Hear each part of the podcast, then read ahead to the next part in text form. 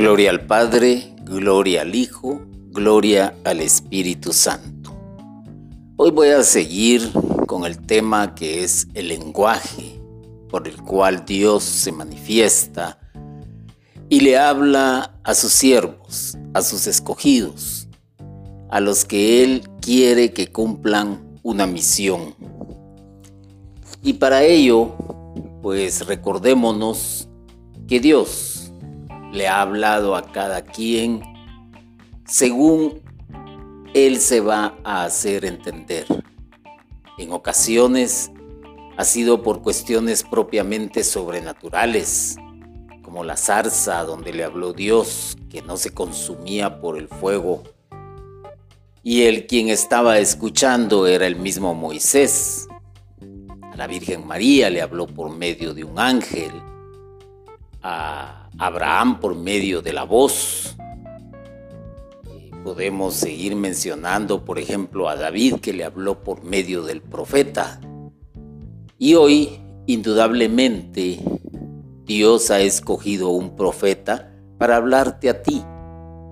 Y a veces nosotros los católicos nos chocan o nos molestan cuando alguien se autonombra apóstol, discípulo o profeta pero recuérdate las palabras que se te dicen en el momento en que te bautizas o en el que llevas a la pila bautismal a bautizar a tu hijo y ahí se va a recordar muy bien el por qué yo digo que hoy Dios te habla por medio de un profeta.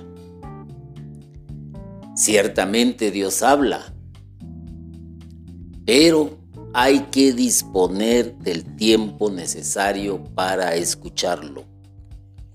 No podemos escucharle en medio del bullicio, en medio de tanto ruido que se vive aquí en la urbe.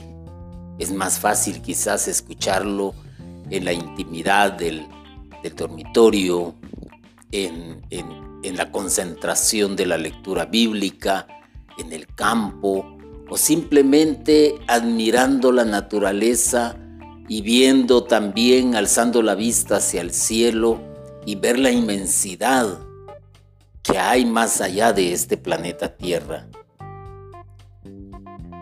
A veces el trabajo, el estudio, las preocupaciones de día con día nos impiden escuchar la voz de Dios. Y no olvides algo, Jesús afirmó que los afanes de la vida son como espinas que ahogan la semilla de la palabra que llega a nosotros. Y es que el mismo ser humano se ha impuesto tareas, se ha impuesto horarios, se ha impuesto el caminar rápido, el ir deprisa, el correr, es el mismo ser humano quien maneja su tiempo, por así decirlo, quien lo distribuye, pero lamentablemente se ha dejado arrastrar por el torbellino que implica esta sociedad de consumo, que implica esta sociedad de laboral, llamémosle así, esta sociedad estudiosa eh, estar metido entre el tráfico, soportando congestionamientos de tránsito, eh, viendo para la derecha y para la izquierda que no vaya a ser objeto de un asalto. Hay muchas cosas que distraen realmente la mente y que impiden que en esos momentos de ruido y de afán diario se pueda escuchar la voz del Señor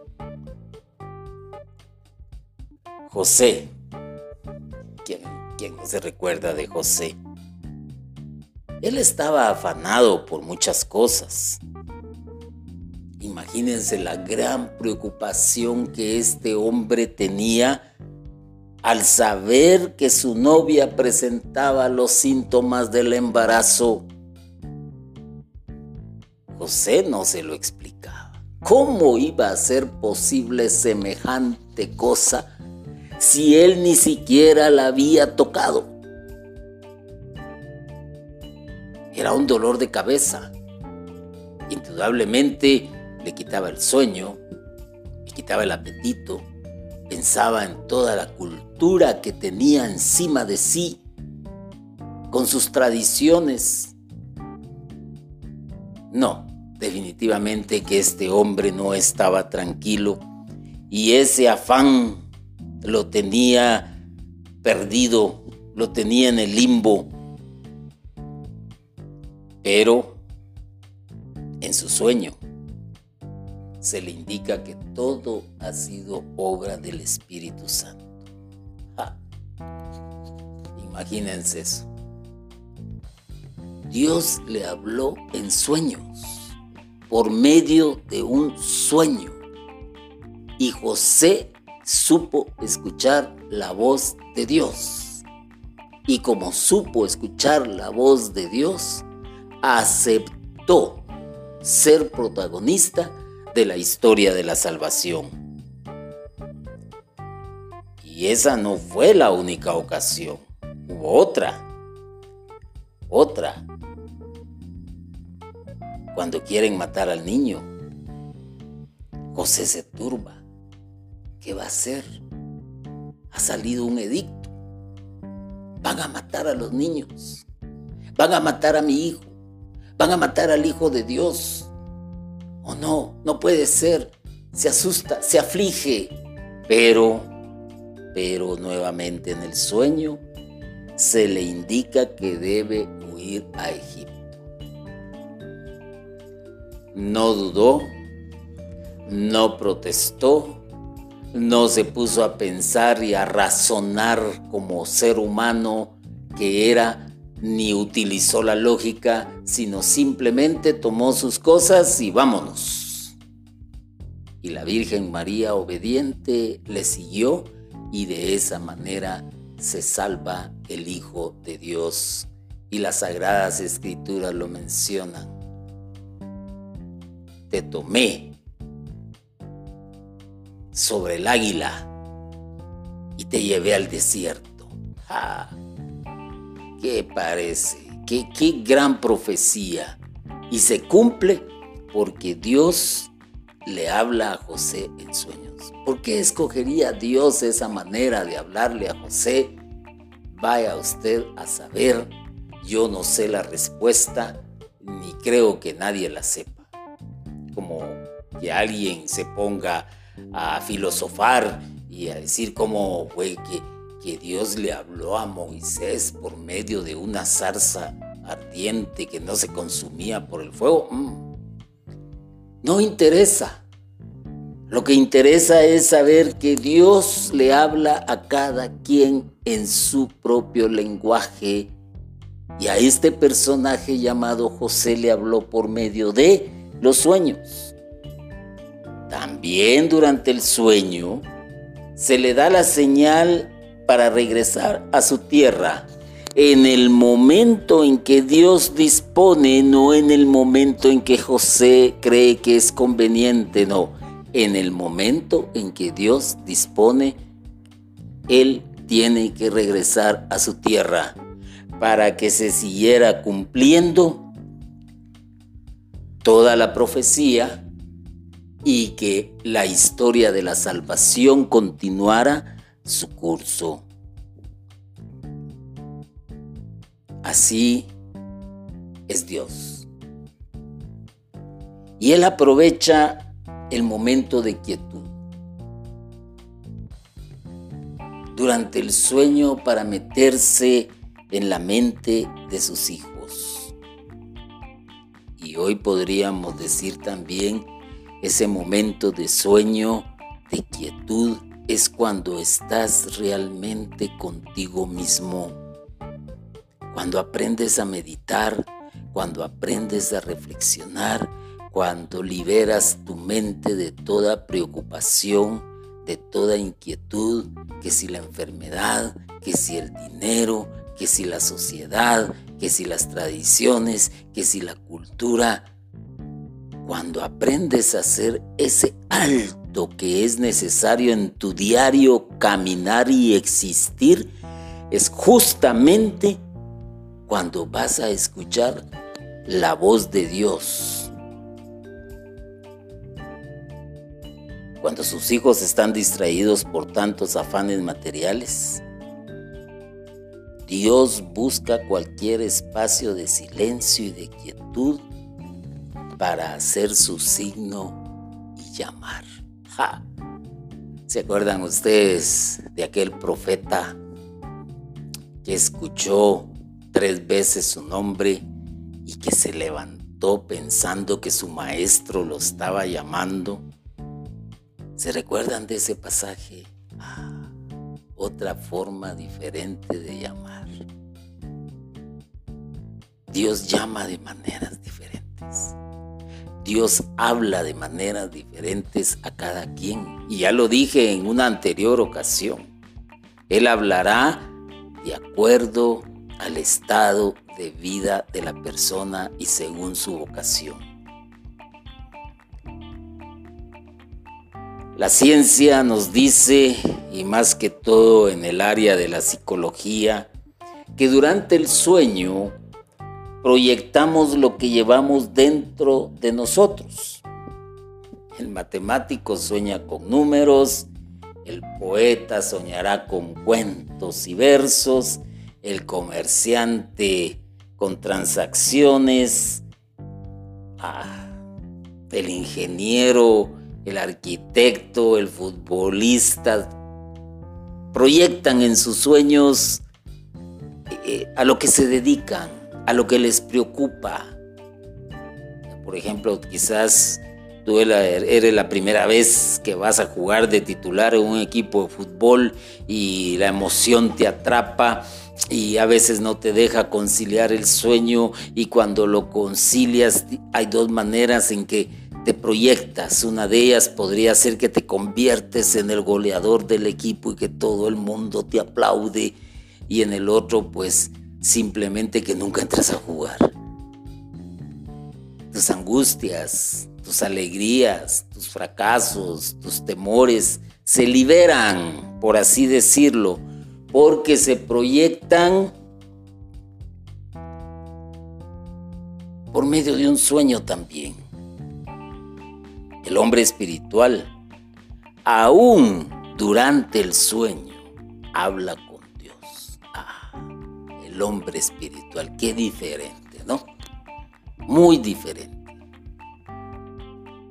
El hombre material, el hombre que razona, el hombre que piensa todo con lógica va a pensar de esa manera, pero el hombre espiritual va a proyectar también sueños espirituales. Puede escuchar en ese sueño la voz de Dios.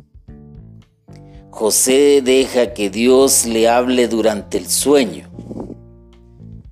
Pablo, durante el sueño, ve a un hombre de Macedonia que le extiende la mano.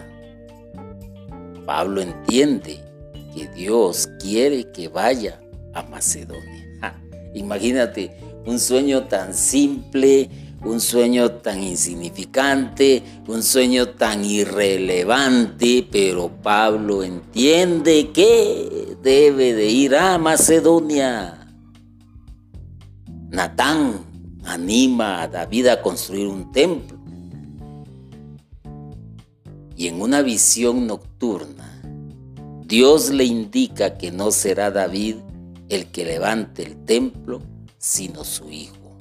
Ah, Natán entendió, un hombre muy espiritual, y entonces el profeta Natán tiene que retractarse ante el rey.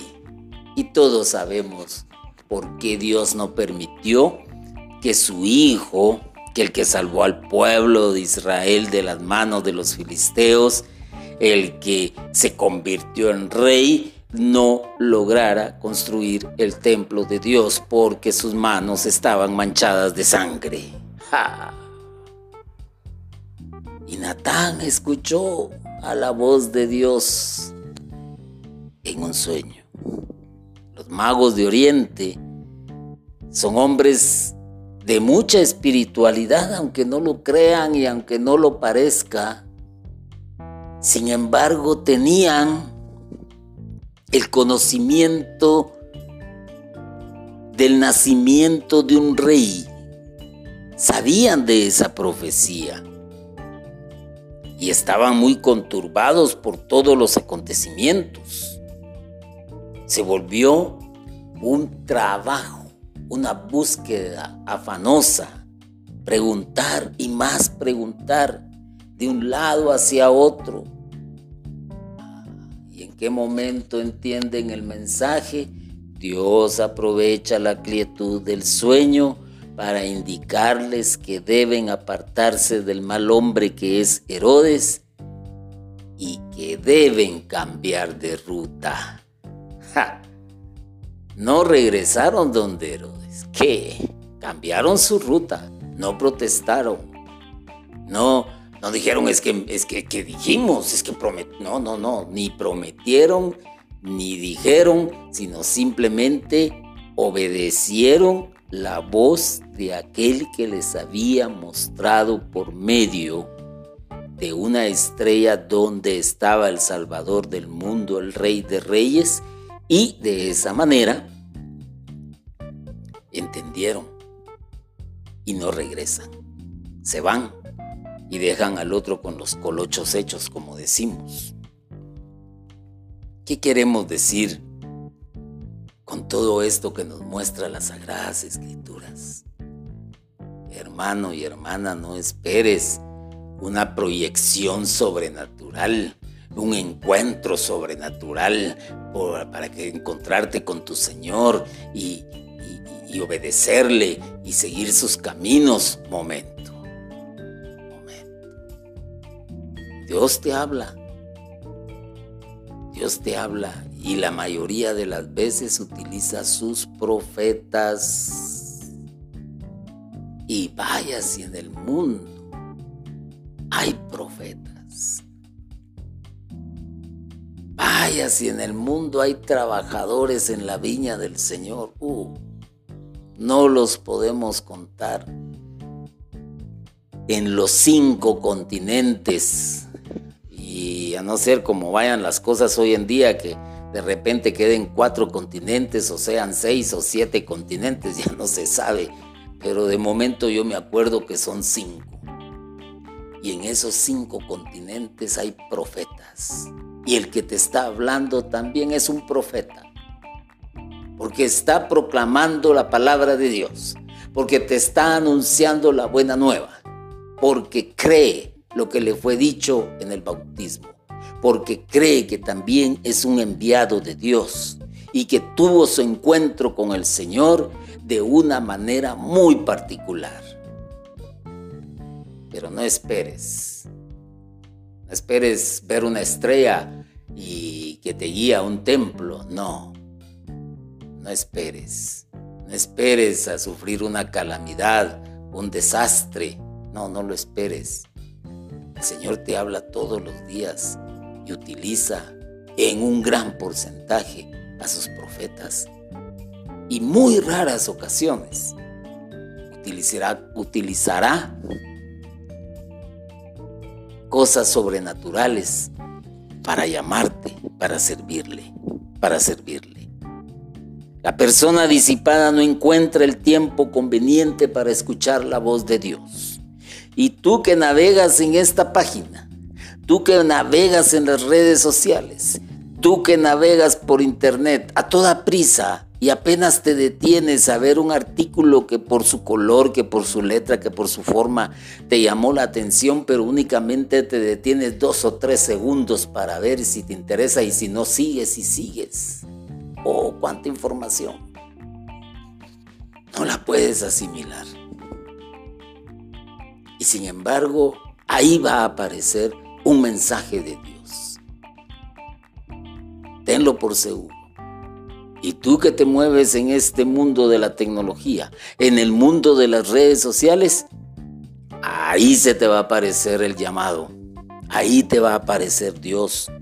Lo único está en que encuentres el tiempo conveniente para escuchar la voz de Dios.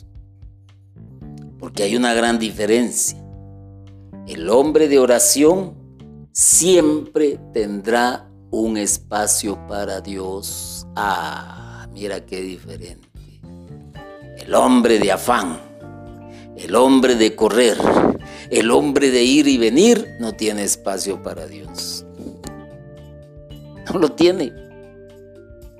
Ni siquiera para un Padre nuestro, ni siquiera para rezar un, un Dios te salve María. No lo tiene. Y si a veces va al templo, a misa o a una boda o asiste a la ceremonia de un 15 años o de un bautizo, aún ahí su mismo afán, sus mismas preocupaciones. No le da el tiempo para escuchar la homilía a veces está enfrascado en mirar a su alrededor, en ver qué está haciendo el que está enfrente, en ver cómo vino vestido el que está a su derecha o a su izquierda. Ocasionalmente voltea hacia atrás para ver quién entra y quién sale y en el último de los casos pues lo atrapa el teléfono y a escondidas y hurtadías está ahí. Y de repente como que vibra ese aparato, se levanta y se sale en medio de la ceremonia. ¿Qué le importa a Dios? Su mismo afán, pero el Señor que tiene y el Señor hombre, la señora mujer que es de oración, siempre tendrá un espacio para Dios.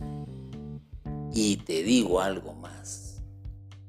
El Señor Dios Todopoderoso lo apartará del mal y lo llevará por el sendero justo haciendo honor a su nombre.